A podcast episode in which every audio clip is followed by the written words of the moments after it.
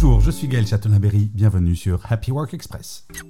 Selon le baromètre Opinionway pour empreinte humaine, il y a une fatigue croissante chez les salariés.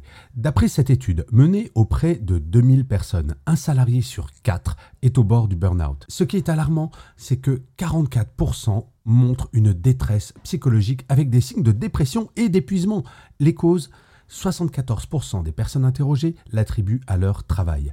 Les plus touchés, ce sont les femmes, avec 49%, les jeunes de moins de 29 ans à 55% et les managers à 44%. Le psychologue du travail, Christophe Nguyen, met en cause une surcharge mentale. Il pointe du doigt les tâches administratives grandissantes, les processus de reporting et ce qu'il nomme les temps idiots. Ces moments qui dévient les salariés de l'essence de leur métier.